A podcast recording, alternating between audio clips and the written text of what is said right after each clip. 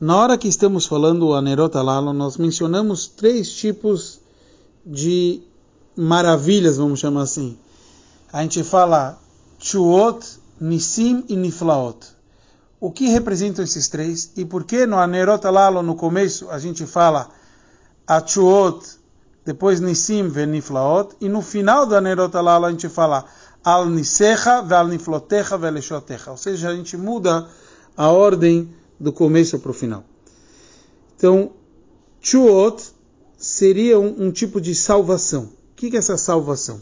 Quando a gente está numa guerra, mesmo uma, um maior time, o maior, o maior exército, pode acabar perdendo.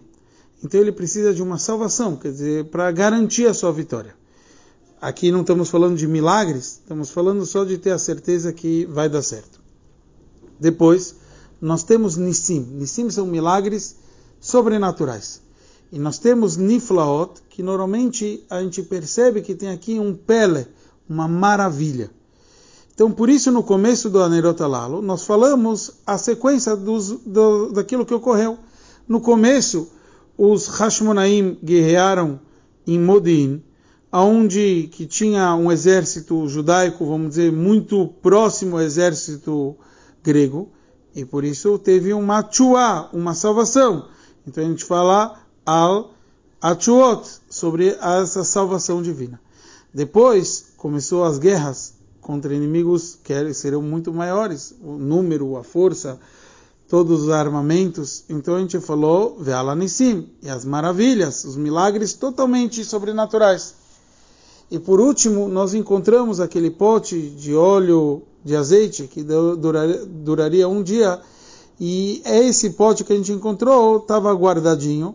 Foi uma coisa espantosa, mas não é literalmente uma coisa, um milagre. Isso é chamado de niflot. E por isso no começo do Nerota Lalo a gente fala de, nessa ordem. A ordem dos fatos. Depois, mais para frente, a gente menciona na outra ordem, na ordem da, da, de como a gente agradece a Hashem.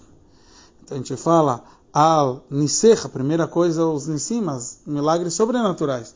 É aquilo que me faz agradecer. E depois, val niflotecha, val xotecha, eu percebo que até as coisas, vamos dizer, espantosas, ou até as coisas parecem naturais, são uma salvação.